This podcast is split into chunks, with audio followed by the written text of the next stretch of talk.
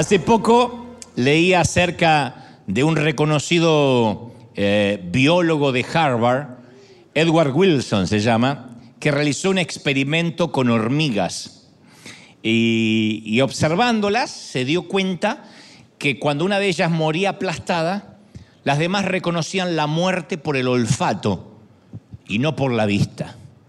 De manera que cuando el cuerpo de la hormiga muerta se empezaba a descomponer, las otras la sacaban del hormiguero en una procesión y la llevaban a un montón de desechos. Y el biólogo llegó a la conclusión que la pista química precisa que olían las hormigas era algo llamado ácido oleico. El ácido oleico es algo que las hormigas olían, que es lo que produce una hormiga cuando se empieza a descomponer, y eso hacía que sacaran el cadáver de la amiga. Cualquier otro olor lo pasaban por alto. El ácido oleico significaba que tenían que remover el cadáver. Y el instinto era tan fuerte que Wilson echaba ácido oleico sobre un trozo de papel, por ejemplo, y las hormigas llevaban laboriosamente el papel al cementerio. Y en su experimento, Wilson le puso ácido oleico sobre algunas hormigas vivas, encima del cuerpo de hormigas vivas. Como era de esperarse, las compañeras la capturaron viva y se la llevaban en procesión al cementerio, mientras que las muertas vivas agitaban las patas, las antenas, no importa cuánto se quejaban, al cementerio, mija, usted huele a muerto. y una vez este, depositadas allí, las indignadas hormigas zombies se limpiaban por completo el ácido leico antes de regresar al hormiguero, porque si no se quitaban todo, el resto de ese ácido, las otras hormigas las volvían a atrapar y las devolvían de inmediato al, al cementerio. O sea, certificaban que estaban vivas únicamente por el olor, antes de aceptarlas de nuevo en la comunidad del hormiguero. Y yo pensaba esta semana en esta esta metáfora cuando la relacionaba con el ácido oleico y el pecado, ¿no? Que aunque a veces intentemos simular que estemos vivos o tengamos nombre de que estamos vivos, el aroma del pecado siempre nos condena a una vida en la necrópolis, entre las tumbas, en los panteones, en la sordidez del cementerio. Es un ácido oleico que despedimos cuando el pecado está en nosotros.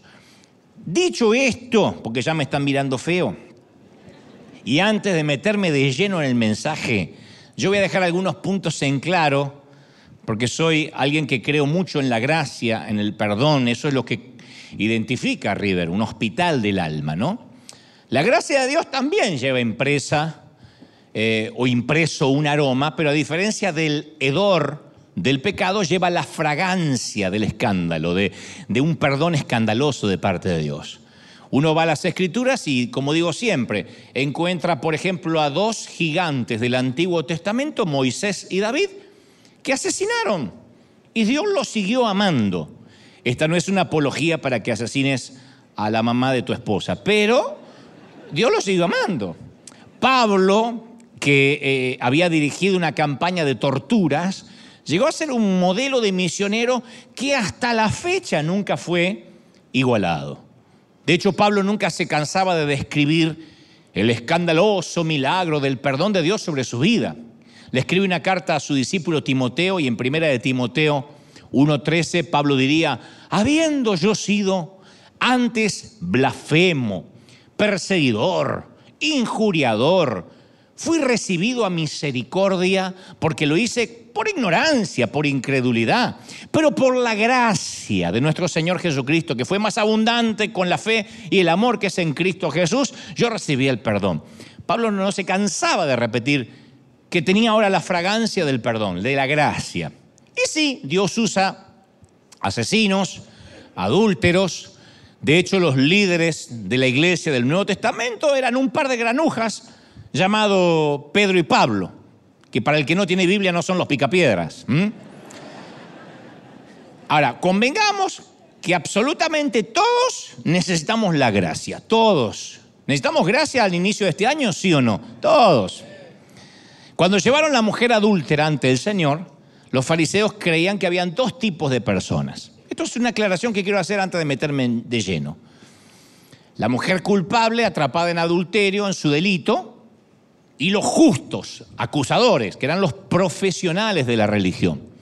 Y Jesús dice aquella inolvidable frase, cuando la mujer está allí, eh, avergonzada, envuelta en sábana, dice esa frase, el que de vosotros esté libre de pecado, que tire la primera piedra contra ella. Y de esa forma, con una magnífica frase, Jesús reemplazó las dos categorías que se daban por seguras, que eran justos y culpables, por dos categorías diferentes. Pecadores que lo admiten y pecadores que lo niegan. Hoy también hay pecadores que admiten ser pecadores y pecadores que dicen, yo no, ya no soy tanto, pero ambos somos pecadores. Entonces quiero que grabemos esto en el corazón. Dios borra la culpa consciente, pero a veces trae a la conciencia la culpa reprimida. A veces nos trae algunas cosas que nosotros no queremos recordar. Por naturaleza yo me identifico más con los acusadores que con la acusada, en el caso de la mujer adúltera. Yo niego mucho más de lo que confieso. Ustedes no, porque tienen todos cara de santos, pero yo niego más de lo que confieso. Y si yo entiendo correctamente el relato este de la mujer adúltera, sorprendida en adulterio, la mujer pecadora es quien está más cerca del corazón de Dios. Porque de hecho solo puede recibir perdón y gracia porque estaba temblorosa, porque estaba humillada, y uno también puede recibir ese perdón y gracia si se humilla, si es sincero, si no tiene uno ninguna excusa. La única manera de recibir gracia es el arrepentimiento. Los que dicen hoy, yo necesito gracia de Dios, favor, el arrepentimiento, no hay otra manera. Él despierta nuestra culpa a veces para beneficiarnos. No está tratando de aplastarnos, está tratando de liberarnos de aquello que nos esclaviza. Entonces, la liberación exige un espíritu indefenso, como el de aquella mujer sorprendida en su pecado, no el soberbio espíritu de los fariseos. Necesita alguien que diga, sí, sí, yo tengo 30 años de creyente y sigo metiendo la pata. Todavía necesito la gracia. ¿Tenemos de esos acá? Que tiene, sí, bueno, gloria a Dios que vinieron algunos pecadores, menos mal. Porque a veces me toca todo un ejército de santos que vienen de Suiza. Pero gloria a Dios que hoy hay hispanos pecadores. Si un defecto no sale a la luz, es imposible subsanarlo. Los alcohólicos saben que a menos que la persona reconozca soy alcohólico, no hay esperanza de curación, no hay esperanza. El que te dice yo no soy alcohólico, yo tomo para olvidar. ¿Para olvidar qué? Para olvidarme que soy un borracho. Mientras seamos expertos en, en negación, no pueden ayudarnos. La persona ciega emocional que no quiere ver que necesita ayuda no se la puede ayudar. Por eso dice la frase o el viejo dicho, no hay peor ciego que el que no quiere ver. El cambio verdadero, tanto para el alcohólico como para el cristiano, es admitir que tenemos un problema. La negación bloquea las arterias de la gracia. No va a haber gracia, no va a haber perdón ni bendición de Dios si hay negación. Por mucho que digamos que estamos vivos, si hay negación, nos van a agarrar las hormigas y, nos van a llevar al cementerio y nos van a, tirar ahí. No, pero yo soy un creyente vivo. Y sí, pero hueles mal. Hueles a muerto. Entonces, ¿qué es lo que Dios exige? ¿Perfección? No, sinceridad. No es mucho lo que pide. Dios nunca exigió perfección, porque sabe que no podemos darla. Pero exige autenticidad. Entonces, el reconocer nuestro pecado busca el perdón de Dios, no la amnistía o el indulto. Para los que no están muy familiarizados con esto y creen que todo es lo mismo, gracia, amnistía, indulto, la amnistía y el indulto son términos que lamentablemente se usan mucho en nuestra política de Latinoamérica, ¿no? Creemos que va a haber un juicio justo a tal expresidente y resulta que hay un indulto o una amnistía. La amnistía deriva de la palabra griega donde procede amnesia, que significa el olvido del delito y del crimen. Se olvida la justicia que el canalla este cometió un crimen. Hay otra, muy, hay otra palabra muy popular en la jerga legal que es indulto, que no significa que se le perdona el delito, significa que se le perdona el cumplimiento de la pena o la condena por ese delito. ¿Me explico, sí o no? Se lo indulta a un ex militar o a un militar cuando se le reconoce el crimen, pero no tiene que pagar por el crimen. Lo que se está indultando es la condena. Entonces, en primer lugar, el Señor no nos ofrece un indulto, porque significa, te libro del infierno, no vas a cumplir la pena, pero nunca me voy a olvidar del pecado que hiciste. Te voy a seguir de cerca sin vergüenza. No es un indulto. Tampoco es amnistía, que proviene de la palabra amnesia, porque la amnistía actúa sobre el delito mismo. Anula los antecedentes penales de la persona, lo cual decimos, eso está bueno. Sí, pero el tipo o la mujer no tiene que arrepentirse necesariamente para tener una amnistía. La amnistía, según la RAE, la, Real eh, Academia Española, es el olvido del delito que extingue la responsabilidad de su autor. O sea, que una persona que recibe la amnistía es como que nunca cometió un delito, nunca. En resumen, el indulto no perdona la condena, mientras que la amnistía es el olvido del delito. La gracia de Dios no es ni indulto ni amnistía, que en todo caso son perniciosos tecnicismos humanos, legales. La gracia requiere confesión, admite, tenemos que admitir el error para recibir el perdón. ¿Me siguen, sí o no? Admitir. La amnistía niega el delito. Declara la inocencia, pero niega que hubo un delito. El perdón de Dios no, no podemos negar que hubo un delito. Porque muchos elevamos oraciones pidiendo perdón, pero lo que en realidad estamos deseando es amnistía o indulto. Queremos la gracia sin tener que atravesar por la dolorosa verdad de la confesión. No queremos enfrentar el pecado. No queremos decir, este es mi problema. Queremos, Señor, olvídate todo, olvídate todo, indúltame, indúltame. Y no funciona así. No buscamos que Dios nos perdone, queremos que se olvide, punto. Que nunca se hable de nuestro error. Pero la Biblia dice que Dios es grande en misericordia, no que sea un viejito que padece Alzheimer. Dios no es un viejito que cada vez se acuerda menos. Juan 1.14 dice, y aquella palabra fue hecha carne y habitó entre nosotros lleno de gracia y de verdad. Gracia y verdad van juntas. Y cuando uno no quiere la verdad, de verse a sí mismo, de enfrentar el pecado, uno se aleja de Dios, por más que se venga a congregar todos los días. La verdad nos acerca a Dios, la mentira nos aleja, no es nada nuevo. Adán y Eva comieron el fruto, oyeron la voz de Dios en el huerto y se agazaparon entre las hojas. ¿Dónde estás tú, Adán? decía Dios. La pregunta no e-, era espiritual, no geográfica. Dios sabía dónde estaban. Pero los secretos que hacen levantan un muro en tanto que la confesión construye un puente. Entonces te voy a hacer una pregunta directa ahora en los primeros días del año. No me la tienen que responder, pero me pueden poner carita de va para mí. ¿Guardas algún secreto que no quieres que Dios sepa? ¿Hay alguna parte de tu vida que prefieres nunca hablar con Él? Que dice, Señor, tú sabes de aquello y prefieres no tocarlo. ¿Hay alguna, alguna bodega sellada, un sótano, un ático con llave? ¿Alguna parte de tu pasado, de tu presente, que no quieres arreglar o enfrentar, pero esperas que mágicamente Dios se olvide? Que tenga Alzheimer que te indulte, que tenga necia. Cuando un testigo se pone de pie frente al juez y al jurado, coloca una mano sobre la Biblia, levanta la otra y dice, diré la verdad, toda la verdad y nada más que la verdad. Es adrede esa frase. La verdad, toda la verdad, nada más que la verdad. Es un testigo. Su trabajo no es ampliar ni diluir la verdad. Su tarea es decir la verdad, diáfana, como es. Es tarea de los legisladores interpretarla. Es tarea del jurado, jurado resolver el caso. Es tarea del juez aplicar la ley. Y el testigo, el testigo habla la verdad, nada más.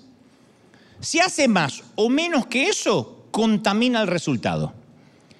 Y de Génesis a Apocalipsis, siempre es lo mismo. Dios ama la verdad y aborrece odia el engaño. En 1 Corintios 6, 9, Pablo hace una lista de las personas que no irán al cielo. Dice, te voy a hacer una lista de los que no heredarán el reino de los cielos. Y ahí pinta una, una, una variedad de, de los que pecan sexualmente, los idólatras, los adúlteros, los que venden sus cuerpos, los que se emborrachan, los que roban. Y ahí está, entre todo eso, los que mienten.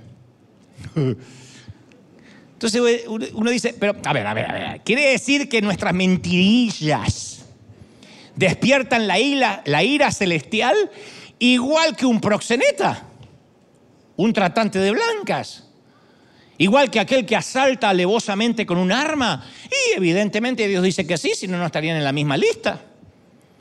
Dios pone en la misma lista al homicida y al chismoso. Mira cuántos asesinos tendremos acá. Y Dios pone la misma lista al idólatra que al mentiroso. Dios ve al que hace trampa en su declaración de impuestos de la misma manera como ve al narcotraficante, al que vende drogas. Igual. Proverbios 12, 22 dice, los labios mentirosos son abominación a Jehová. Hay una versión que dice, le revuelve el estómago. Pero los que hacen verdad son su contentamiento, los que dicen verdad. Entonces uno dice, ¿por qué tanta severidad? Uh, ¿Por qué una posición tan rigurosa? Por una razón, porque la falta de veracidad es absolutamente contraria al carácter de Dios. Según Hebreos 6:18, es imposible que Dios mienta. No es que escoge no mentir, no puede mentir. Que Dios mienta lo mismo que un perro huele, que un pájaro ladre, que Mbappé sea mejor que Messi. Es, es, es imposible. Imposible, never. Eso no puede suceder, nunca. El libro de Tito 1.2 hace eh, eco de las mismas palabras del libro de Hebreos. Dice, Dios que no miente, no puede. Dios siempre dice la verdad. Cuando hace un pacto, lo guarda. Incluso 2 de Timoteo 2.13 dice, si fuéramos infieles, él permanece fiel, porque Él no puede negarse a sí mismo. ¿Estamos de acuerdo, sí o no? Es maravilloso. Ahora, a Satanás, por otro lado, le es imposible decir la verdad, no puede. Según Jesús en Juan 8:44, es el padre de la mentira. El engaño fue la primera herramienta que el diablo sacó de su estuche. En el huerto del Edén no desalentó a Eva, no sedujo a Eva, le mintió. Le dijo, así que Dios ha dicho que morirán. Mira qué voz de diablo, ¿eh? Se parece a la voz. No me sale bien el francés. Así que Dios ha dicho que morirán. Si comen del fruto, no morirán. Ahora, ¿cómo explicamos nuestra... Eso es el diablo, decimos, sí, el diablo es mentiroso. ¿Cómo explicamos nuestra falta de honradez? Porque siempre el primer recurso es la mentira, la exageración. No necesitamos hacer una encuesta para saber la respuesta. Por un lado, no estamos listos para la verdad. Y además tenemos todos los seres humanos una gran capacidad para vivir en un estado de negación. Es asombroso. Negamos, suprimimos lo que no es cierto, afirmamos, adornamos lo que sabemos que es falso, embellecemos las realidades feas, lo que es peor, compramos lo que vendemos.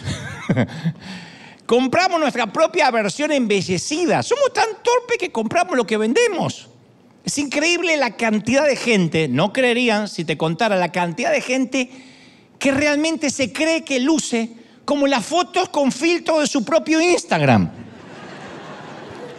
Creen que lucen así. Se mira y dice, ¡ay, qué divina que estoy! Y esta es la madre de esa foto.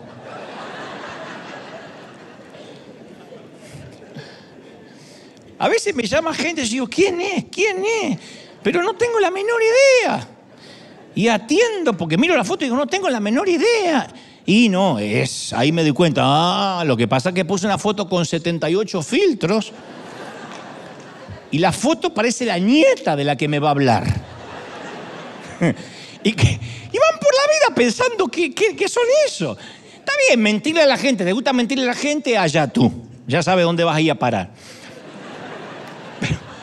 Pero creerte la propia mentira. Nunca compres lo que vendas, dijo Pablo Escobar. Nunca. Nosotros somos los únicos que compramos la droga que vendemos. Entonces, muchos no queremos orar pidiéndole a Dios que revele realmente lo que está oculto en lo profundo de nuestro corazón, por la misma razón que no nos subimos a una balanza, a una báscula, por miedo a lo que vayamos a ver. Hay gente que dice, yo todavía no me pesé, no importa, no vas a adelgazar por negación. Me compré ropa más chica para obligarme a adelgazar. Comprate zapato más chico para obligarte a achicar el pie, no va a pasar. Y, porque decimos, ¿y si, la verdad cerca de mí es demasiado dolorosa y no la puedo soportar? Jesús dijo, conoceréis la verdad y la verdad os hará libres. Pero hay que conocer la verdad. No, para, para, ir a la gracia hay que conocer la verdad, ¿sí o no? ¿Sí o no? Entonces, la mayoría de nosotros se parece a esa esposa que se fue de viaje a Europa y le pregunta desde Europa a su esposo por teléfono, ¿Cómo está mi gato, mi amor? Muerto, dice el marido. Ay, gordo, no seas tan directo. ¿Por qué no me vas dando las noticias de a poco cuando pasa una cosa así? Me acabaste de arruinar todo el viaje. Y pero está muerto, ¿qué quiere que diga? Sí, pero es muerto. ¿Y cómo quiere que te lo diga está muerto? Y podría haberme dicho, qué sé yo, haber sido más sutil. El gato se subió al techo. Y y bueno, y después, cuando te llame de París, podrías decirme, el gato está actuando de forma rara, todavía no quiere bajar del techo. Cuando yo ya te llamo desde Londres, me podrías decir, el gato todavía no baja, por lo tanto no está comiendo, no se está alimentando. Y cuando ya te llamo de Nueva York, me dices, mira, estoy preocupado, lo estoy llevando medio moribundo al, al veterinario. Entonces al llegar a casa y me dices, se murió. Y yo ya me hubiese preparado anímicamente todo el viaje. El esposo, como todo hombre que no tiene la menor idea de semejante protocolo, digo, bueno, está bien, la próxima vez hacemos así. A propósito, dice la mujer, ya que estoy acá, ¿cómo está mamá? Y el hombre se quedó en silencio y dijo, bueno, ahorita mismo la vieja se acaba de subir al techo.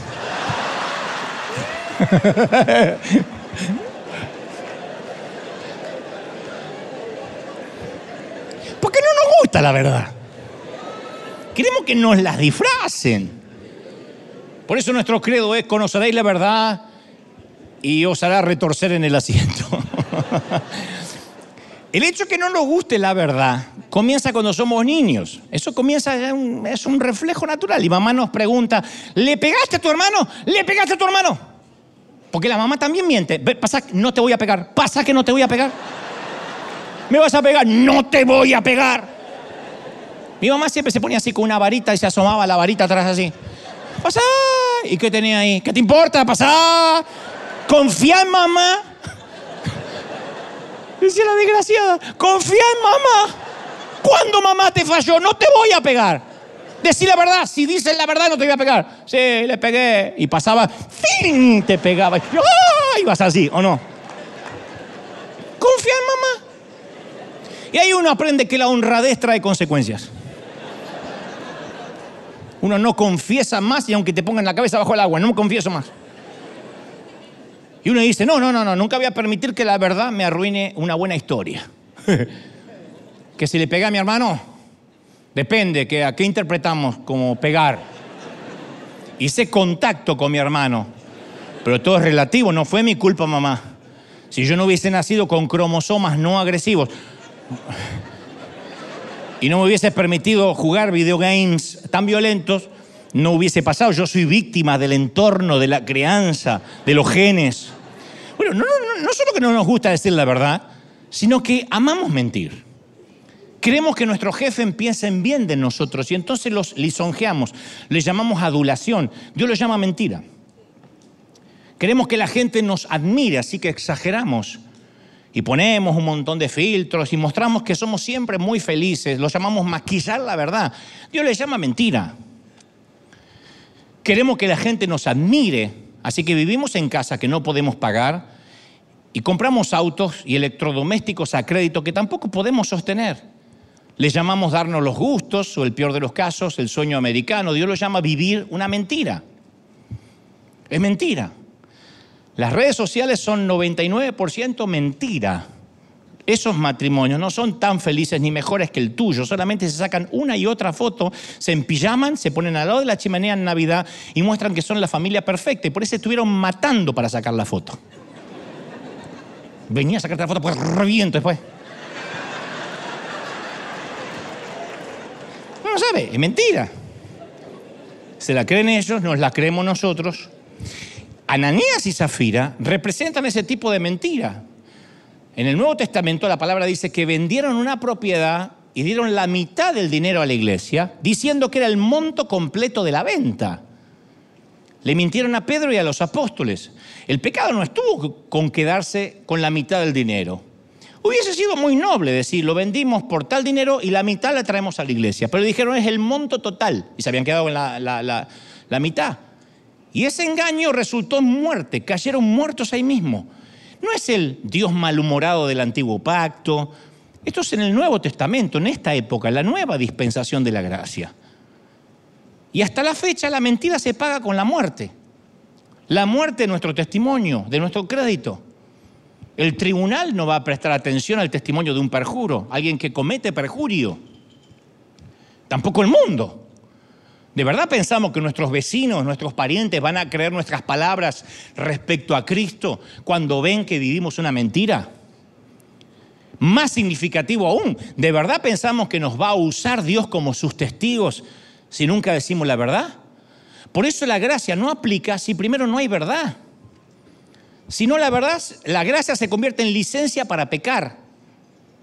Yo peco total, Dios me perdona. No, si no hay verdad y arrepentimiento con dolor, no hay gracia. ¿Y saben lo que es más alarmante? Que hay toda una generación de cristianos, y esto incluye todas las edades, que no es un lote de cristianos en la actualidad, contemporáneos, que no quieren la verdad, ni el arrepentimiento, solo quieren amnistía. Quieren pecar y que Dios tenga amnesia senil. Yo le llamo la generación amnésica. Porque es una generación que no quiere escuchar acerca del pecado, del arrepentimiento, solo gracia, que Dios lo perdone. Y yo creo en la gracia, ¿cómo que no? Por eso arranqué diciendo, Pedro, Pablo, David, todos eran unos granujas, unos canallas, pero se arrepintieron. Como dice jueces 2.10, y se levantó otra generación que no conocía ni temía al Señor. Y me temo que hay toda una generación de creyentes que no tiene temor de Dios, no tiene miedo, no, le importa tres cuernos. Me doy cuenta por cómo hablan en las redes, cómo insultan, cómo hablan de cualquier siervo de Dios sin ningún temor.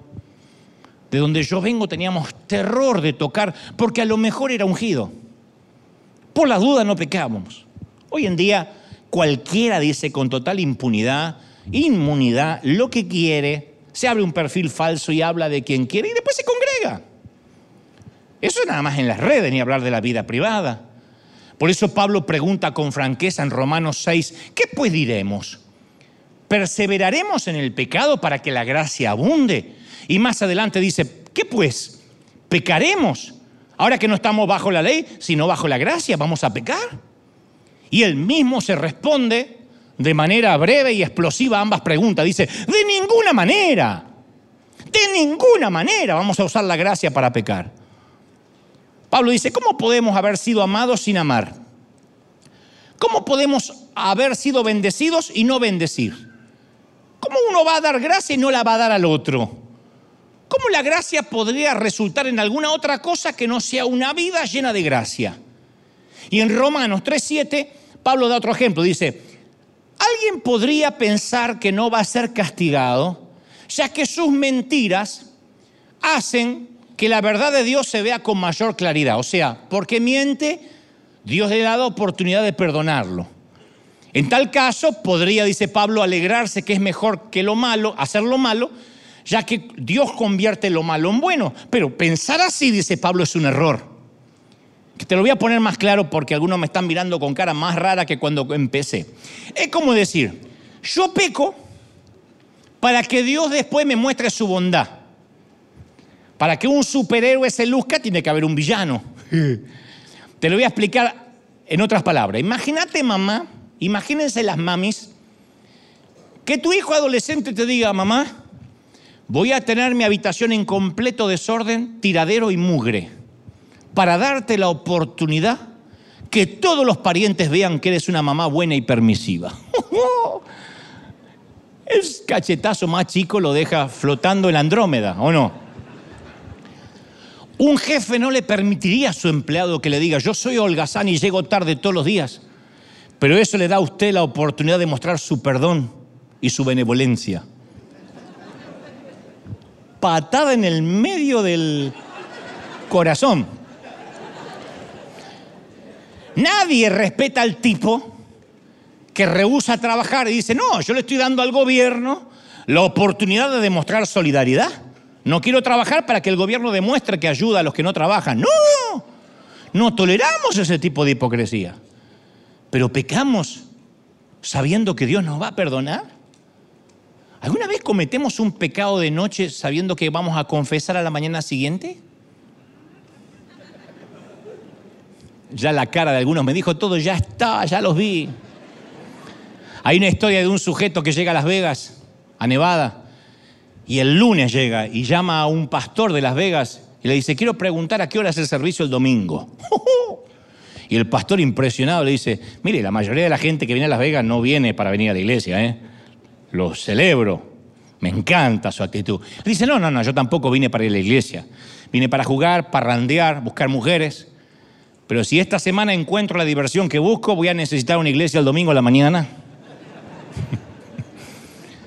Digo, ¿esa es la intención de la gracia? El objetivo de Dios será promover la desobediencia. Pablo dice, de ninguna manera. Tito 2.11 dice, porque la gracia de Dios se ha manifestado para salvación a todos los hombres, enseñándonos que renunciando a la impiedad y a los deseos mundanos, vivamos en este siglo sobria, justa y piadosamente. Por eso se manifestó la gracia. Pero si algunos piensan, yo peco porque total Dios ya me dijo de antemano que me, voy a va a perdonar, bueno, me voy a divertir un rato, yo soy soltero. No voy a estar con mi novia tomando un helado toda la vida. Me tengo que permitir algunas cosas. Dios ya sabe, entiende.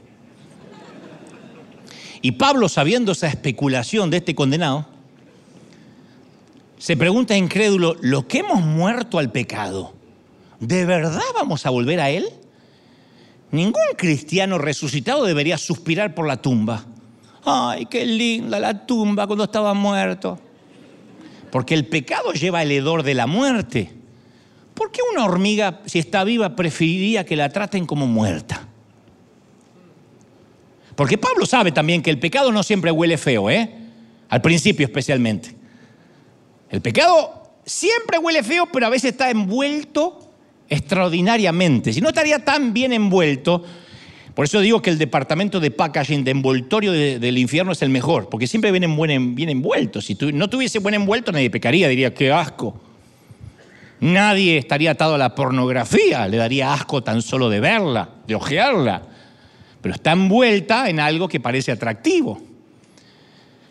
Cuando la mujer de Potifar seduce a José, siempre digo este ejemplo, no era alguien que él miró y dijo, ¡oh, Satanás!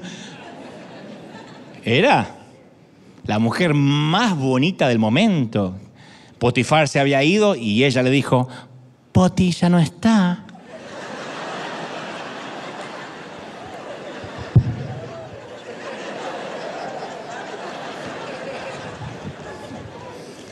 El pecado siempre viene bien envuelto. Y como los cerdos en la granja, a los humanos, de tanto en tanto nos gusta darnos unas buenas revolcadas en el fango. Nos encanta, porque decimos, quiero volver ahí. Así que Pablo, vuelve a presentar de inmediato el dilema, pero lo hace de una forma más sutil. Dice, ¿qué pues? ¿Pecaremos? ¿Porque no estamos bajo la ley? ¿Porque ahora estamos bajo la gracia? Uy, en esta iglesia nunca te, te andan molestando con la doctrina, así que podemos pecar, ¿de verdad? Pablo dice, ¿de verdad que la gracia te brinda una licencia, una especie de fast pass para pecar? ¿Un pase libre para pecar? Si la, si la gente se pregunta eso, si hay gente que se pregunta eso, que prefiere estar con las hormigas muertas es porque nunca experimentó la gracia de verdad. Y Pablo hace otra analogía acerca de la esclavitud humana. Dice, antes eras esclavo del pecado, porque el, pecado es un amo que nos controla. Nadie consume pornografía. Tú eres el producto, la pornografía te consume. Nadie, nadie toma alcohol, el alcohol te toma a ti. Todas esas cosas que a veces los jóvenes hacen para expresar su libertad, fumar, beber, drogarse, y se rebelan contra el sistema. Los pobrecitos no saben que son esclavos de amos implacables. Dicen que se rebelan contra el sistema y los devora el consumismo. Todos andan con los mismos pantalones rotos iguales. Ay, yo soy rebelde del sistema. Alguien te está vendiendo el pantalón roto, ganso. Yo me he visto solo de negro. Y esa ropa negra alguien la vende. Siempre eres producto del consumo. Por eso en Romanos 6, Pablo hace una pregunta crucial. Dice, lo que hemos muerto al pecado, ¿cómo vamos a vivir de vuelta en él? ¿Quién escucha a un prisionero que lo ponen en libertad y dice, no, yo me vuelvo a la cárcel? Cuando las puertas se abren, el preso sale. Pensar que una persona prefiera la cárcel en lugar de la libertad no tiene lógica, no resiste análisis. Una vez pagada la pena, ¿por qué vivir bajo esclavitud? Somos libres de la penitenciaría, penitenciaría, palabra difícil si la hay, del pecado. ¿Por qué querríamos volver a poner un pie en la prisión? ¿Por qué? Entonces Pablo nos recuerda en Romanos 6:6, dice que nuestro viejo hombre fue crucificado juntamente con Cristo para que el pecado sea destruido, a fin de que no sirvamos más al pecado. El pecado no es más tu amo porque el que ha muerto ha sido justificado del pecado. No dice es imposible que los creyentes pequen, dice es una estupidez que los creyentes pequen. Sería lindo ahora. Me voy a tomar una licencia, ya que estamos tan tan serio. Sería lindo, no sé si tienes confianza o no, que le digas al de la derecha o la izquierda, no seas estúpido. No peque, no seas estúpida. Mirá las ganas que tenía el marido de decirle a la mujer, estúpida, dijo el pastor. Hey. Se me murió el gato.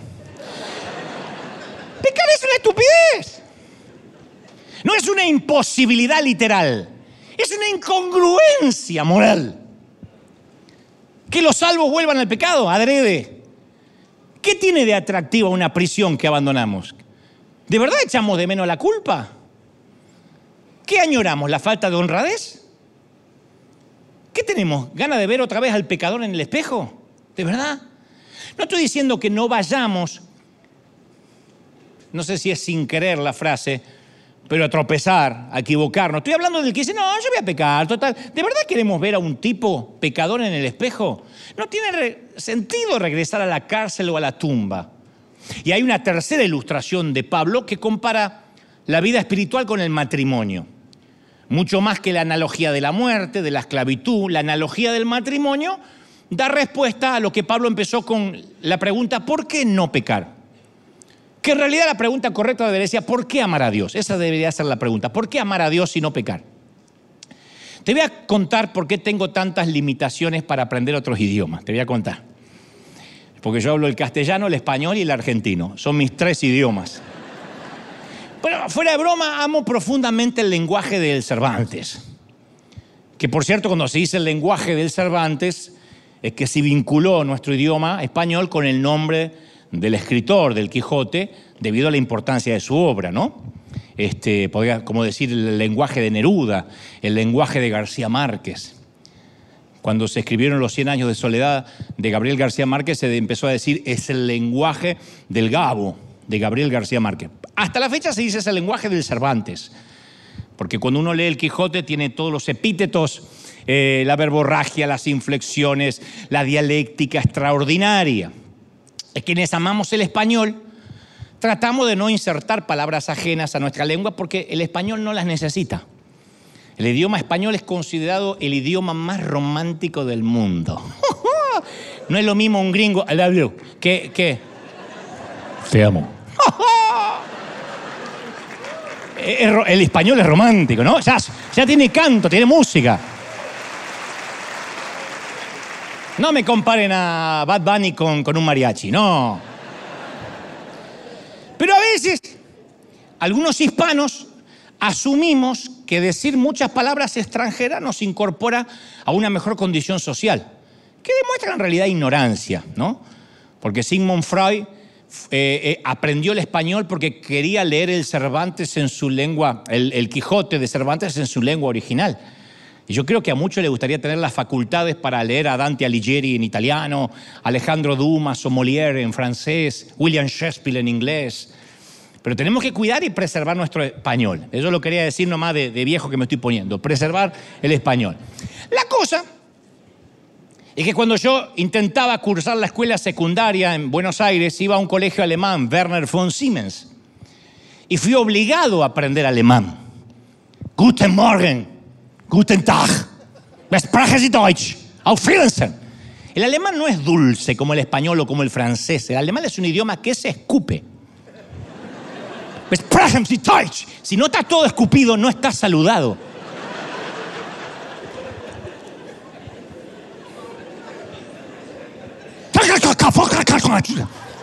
Te dijo, taco, ¿lo quieres solo? ¿O al burrito? Como... Eh, preguntó. Y yo, y yo me pasaba horas aprendiendo el vocabulario de memoria alemán, sabiendo que no lo iba a volver a usar nunca.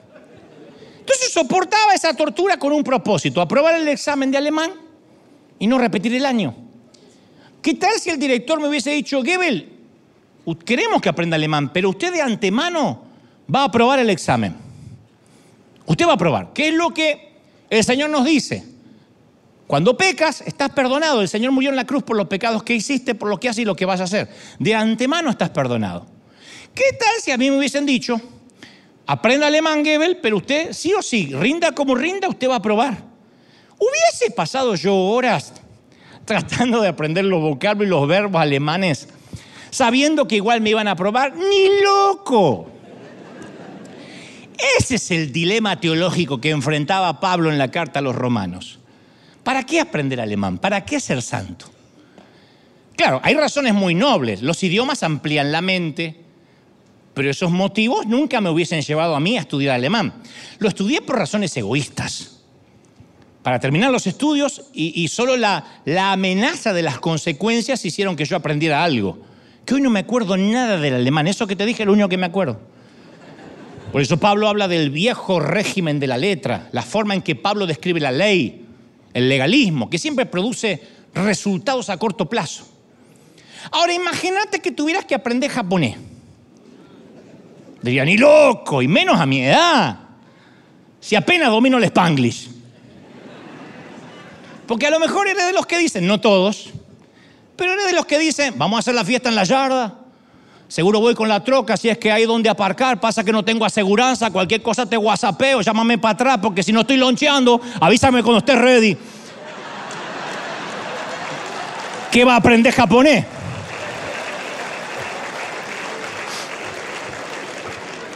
Si tienes esa ensalada rusa para hablar, ¿qué va a aprender japonés?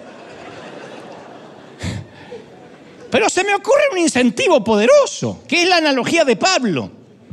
Comparar la gracia con el matrimonio. Supongamos que tienes 45 años, hipótesis. Todavía estás soltero, viviendo con mamá, hipótesis. Y te gusta una japonesa. ¿Te gusta? La japonesa te cayó bien. Fuiste a comer sushi varias veces y te hace, ah, gato. Y te, te gusta. Obviamente no habla nada en español, ni menos en inglés. Habla japonés. Y te gusta la japonesa. Y la única que te mira así, nadie te mira así. Al principio pensaste que era porque comprabas el sushi más caro. Pero no, le gustas a la japonesa. Entonces tienes un urgente deseo de comunicarte. Con Nichiwa, Tabete Burito. Yucatecan, Jarana, Yucateca. Gacha, Shinai de Dan, su cañón. Que es, hola mi amor, te invito a comer unos burritos y luego bailar Jarana, Yucateca. No seas gacha, que el baile está cañón. Pon él.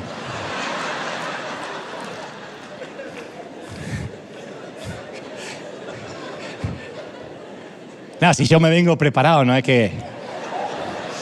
Estarías horas conjugando los verbos, los adverbios, la gramática japonesa para hablar con tu amada. Aprenderías japonés sin quejarte. Eso es lo que nos hace comprender la frase, en ninguna manera, que Pablo responde a la pregunta, ¿seguiremos pecando para que aumente la gracia? ¿Qué te parece si un novio le dijera a la novia, un momento antes de la boda, mi amor, estoy ansioso y ya sé que voy a pasar la vida contigo, pero necesito resolver unos detalles, vida. Después que nos casemos, ¿hasta dónde puedo llegar con otras mujeres? Digo, dormir con alguna de tanto en tanto. ¿No te importa una aventurita de vez en cuando? Yo sé que es posible que te lastime, pero imagínate las oportunidades que te voy a dar para perdonarme cada vez que te traicione. Un tipo así se merece un bofetón en la jeta y un de ninguna manera. De ninguna manera. No conoce el tipo lo elemental sobre el amor. La fidelidad que no se exige. De manera similar, cuando nos acercamos a Dios con la actitud, ¿qué tan lejos puedo llegar sin meterme en líos con Dios? Esa pregunta, ¿me puedo hacer un tatuaje? ¿Puedo bailar en la fiesta de 15? ¿Puedo ver películas de terror? ¿Qué puedo hacer? ¿Qué me deja? Dios te deja hacer todo. Lo que no te salga del corazón es legalismo. Estás con una persona y dice, ¿puedo besar a otra? ¿Puedo estar con otra? Y hacelo si ya pecaste en tu corazón. Si te morís por estar con otra, mándate a mudar. Si estás viendo hasta dónde estiras el elástico, no sabes lo que es estar enamorado de Dios. Nunca entendiste la gracia. Dios quiere algo que va más allá de la relación que yo podría tener con un amo de esclavos, que me obliga a obedecer con un látigo. Dios no es un jefe ni un gerente de un negocio. Dios quiere algo más íntimo, por eso lo compara con el lazo de toda una vida entre un hombre y una mujer. Dios nunca quiere que alguien sirva a Dios por miedo, sino por deseo. Entonces, si tuviéramos que resumir la motivación primordial para ser bueno, para no pecar, yo escojo una palabra, gratitud. Si un jefe te paga bien, no se te ocurre nunca robar, ni contar las horas para irte temprano. Pablo comienza la mayoría de las cartas resumiendo las riquezas en Cristo. Pablo dice, si no entendemos lo que hizo por nosotros, entonces no vamos a tener gratitud. Y si no hay gratitud, no vamos a esforzarnos para vivir dignamente. Vamos a revolcarnos como cerdos en cualquier chiquero. ¿Por qué uno se esfuerza en vivir en santidad? No para hacer que Dios nos ame. Él ya nos amó cuando estábamos sucios. La mejor forma para ser bueno es querer serlo. Porque los cambios internos exigen relación, exigen amor. Y el amor exige cambio interno. Si me amas, deja de ser un don Juan. Si me amas, deja de acostarte con cualquier tipo. Entonces, estando contigo hay una ley que no puedo estar con otro. No, no hay una ley. Tiene que surgir por amor o que no surge o no me amas. Yo te voy a contar una intimidad familiar. De todas las cosas, cualidades que recuerdo de mi padre, no me viene a la mente que una de ellas haya sido la pulcritud o el orden. Mi padre era el campeón del desorden. Viste que algunas personas tienen un alto índice para resistencia al dolor. Mi padre tenía un alto índice de resistencia al desorden, al mugrero. Mi madre solía decirme, menos mal que no creemos en la reencarnación porque juraría que tu padre en la vida pasada fue un puerco.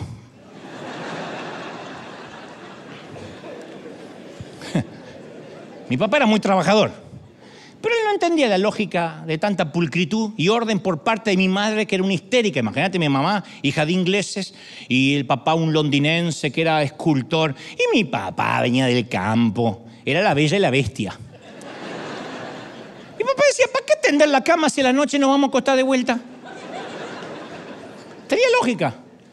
¿Tiene sentido lavar los platos si se ensucian de nuevo? ¿No es más fácil dejar la ropa en el piso al pie de la cama cuando uno se levanta ya la tiene ahí?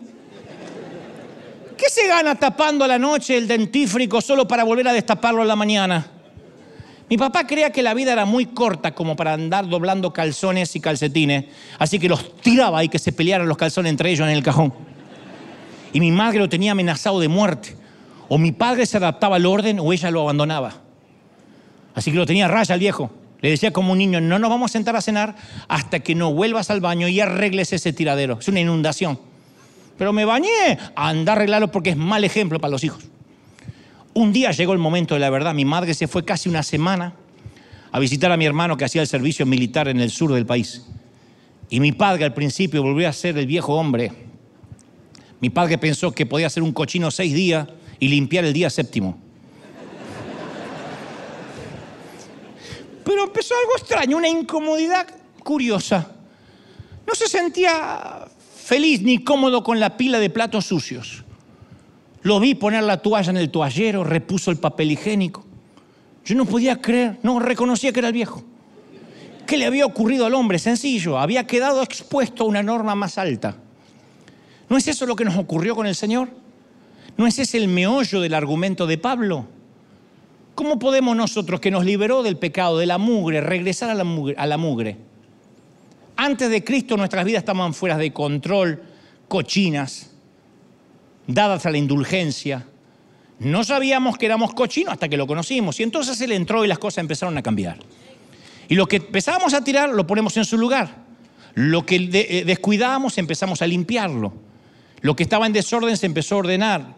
Regresar al antiguo desastre, de verdad, ¿quién quiere?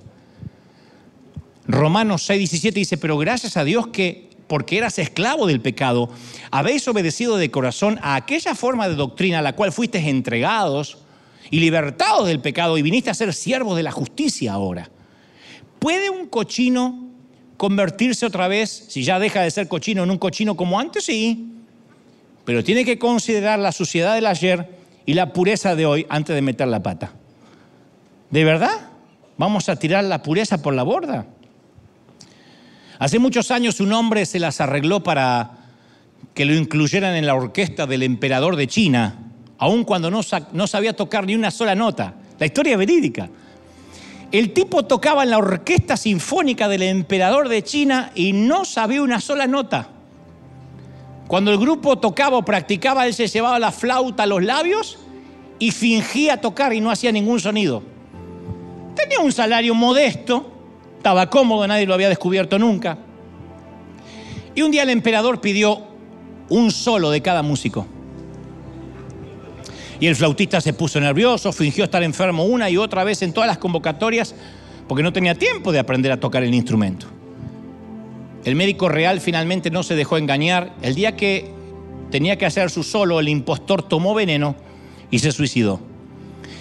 La explicación del suicidio dio lugar a que se acuñara una frase en muchos idiomas.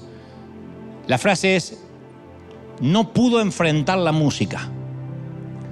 En español sería, no pudo enfrentar las consecuencias.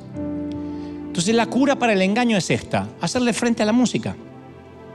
Duele decir este soy yo, arrepentirnos sinceramente, tener una plática con Dios ahora a principio de año, esas descarnadamente vergonzosas. Decirle, Señor, hice esto, hice esto, y tú conoces mis pensamientos, pero te los voy a decir igual con dolor. ¿Por qué? Porque va a bendecir Dios un engaño. No. ¿Va a bendecir Dios que aborrece la mentira una estrategia levantada y fundada sobre mentiras? No. ¿Puede honrar Dios la carrera, el oficio de un manipulador? No. ¿Bendecirá Dios una mala construcción? Nunca. ¿Acudirá Dios al auxilio del farsante? Jamás, no puede mentir. A mí también me parece que no, Dios no lo puede hacer. Entonces hay que examinar nuestro corazón hoy, enfrentar la música, quiénes somos, tenemos que hacernos preguntas duras. Dios es el médico en nuestro hospital y te dice, ¿de qué estás padeciendo? Si es hemorroides, hemorroides. Y si es dolor de estómago, dolor de estómago. Y si es cáncer de colon, es cáncer de colon. Y si es una enfermedad venérea, es una enfermedad venérea. Acá se va a tratar todo. Pero tenemos que atravesar la dolorosa verdad de la confesión ante el Señor, de tener que enfrentar el pecado. Dios borra la culpa consciente, pero trae a la conciencia la culpa oculta, la reprimida, la que tenemos bajo el sótano. Y eso no me vas a hablar, dice el Señor. No, te quiero pedir perdón porque no serví este domingo y no me vas a hablar del chisme de la semana. No me vas a decir nada de la lujuria del lunes. ¿Y qué de la envidia del día jueves? Vamos a remover la tierra y a sacar lo que hay, porque si no, no te puedo dar gracia. Porque cuando Él despierta nuestra culpa es para beneficiarnos para limpiarnos de ese ácido oleico, para que no nos lleven en procesión de regreso al cementerio. Para eso es. Entonces ahora vamos a elevar juntos aquí en casa una oración, pero no para pedir amnistía o para solicitar un indulto. No pidamos que solo se olvide. Vamos a enfrentar la verdad, arrepentirnos sinceramente y de ese modo quitarnos el hedor del pecado y obtener la dulce fragancia de la escandalosa gracia. Eso es lo maravilloso. Celebra al rey que hoy ha hablado más duro. Celebra al rey. vamos, vamos, vamos, dale un aplauso al rey. Celebra al rey de reyes. Dale un aplauso al rey que se escuche en casa de que hay celebración cuando Dios nos habla recio, cuando Dios nos ama y nos habla duro y nos sacude y nos despierta. Aleluya.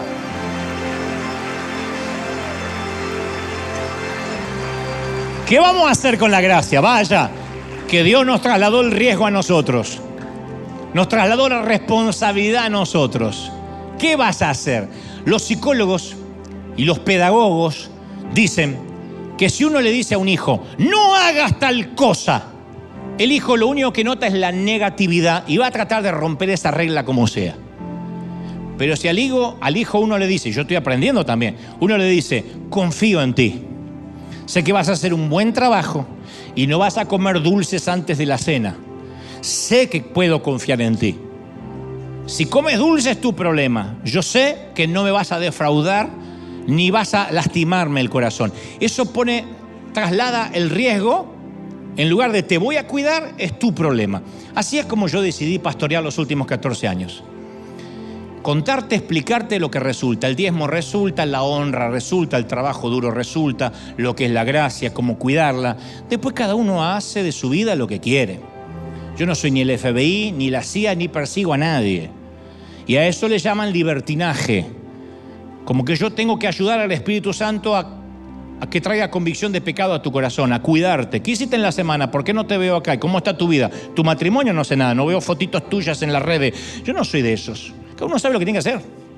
Yo traslado el riesgo a ustedes. Se te predica la verdad y la gracia. ¿Qué vas a hacer? Mi sugerencia, ser sincero y honesto. Te subes al auto si es que tienes auto, en el inodoro si es que tienes inodoro, a donde sea y oras al Señor y dices, Señor, este soy, soy un desastre.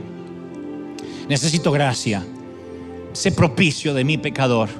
He metido la pata, ¿sabes? He estado pensando, he estado codiciando, he estado adulterando, he estado fornicando, lo que sea. A Dios no lo va a asustar. Lo único que Dios le repele es la hipocresía.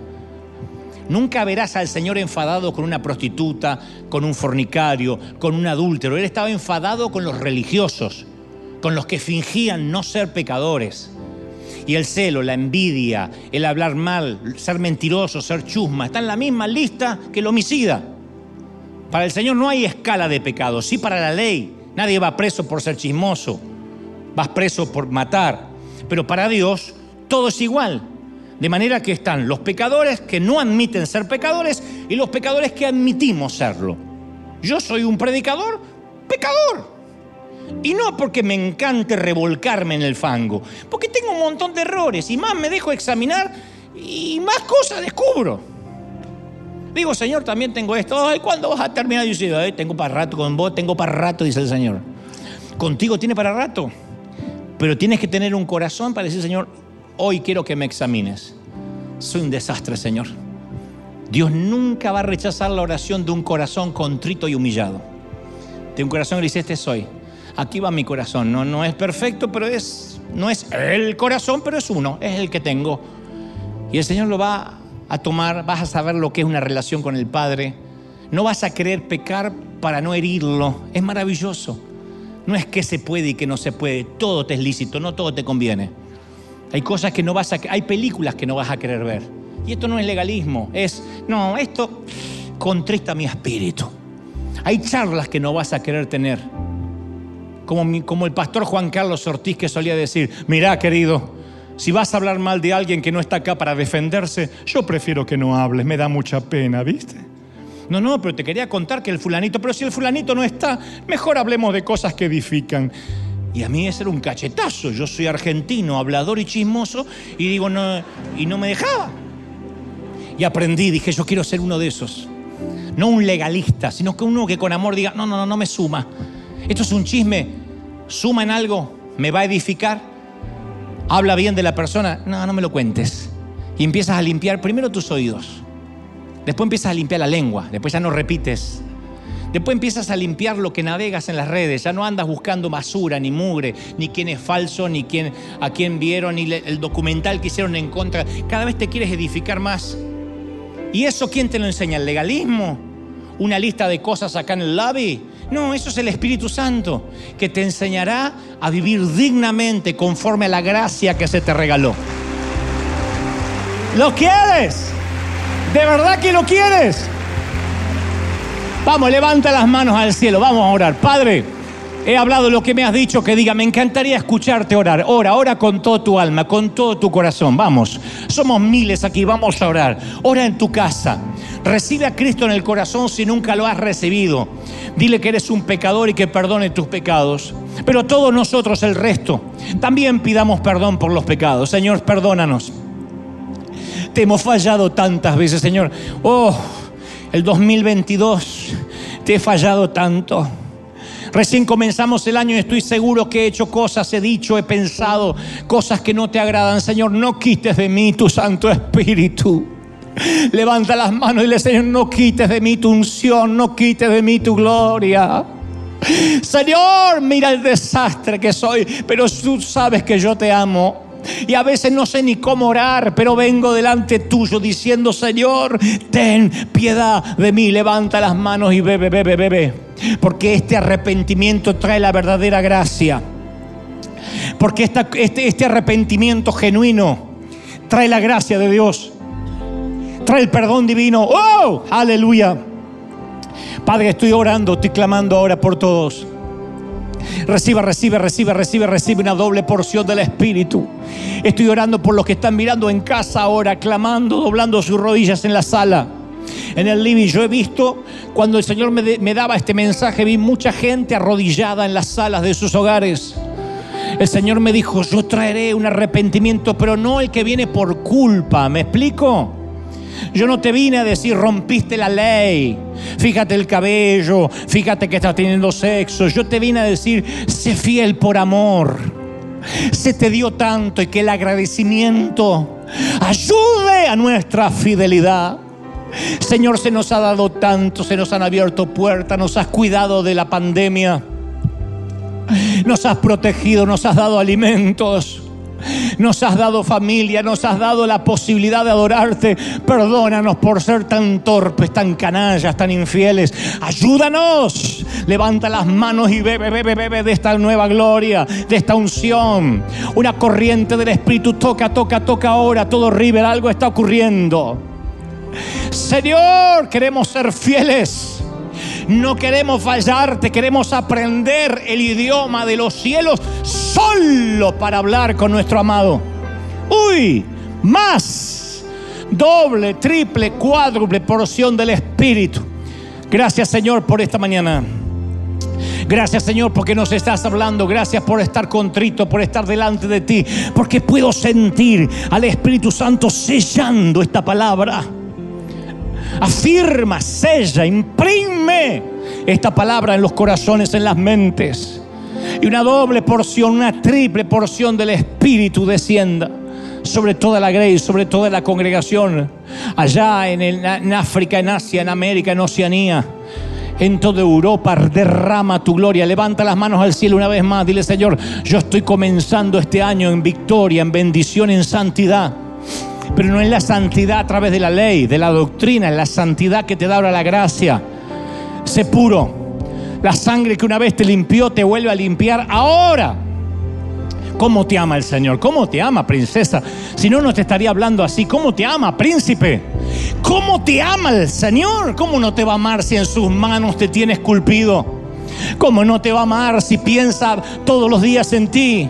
Si te ve dormir, te ve descansar, eres su princesa, eres su pequeña, eres su pequeño príncipe, te ama el Señor.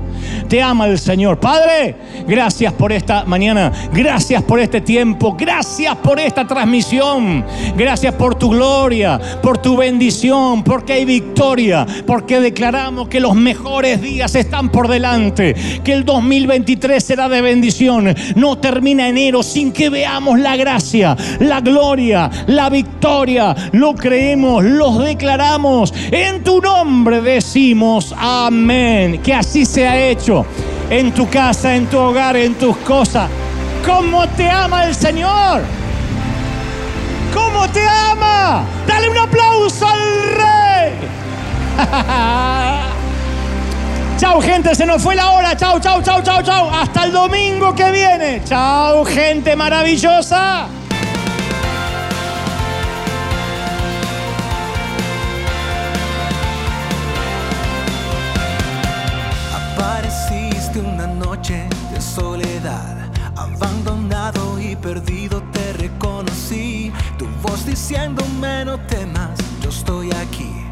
Padre me envió por ti y me curaste las heridas, me sanaste mi Jesús. Todas mis cargas las dejaste allí en la cruz. Algo tan grande no lo puedo comprender. Oigo tu dulce voz diciéndome una y otra vez. Oh, oh,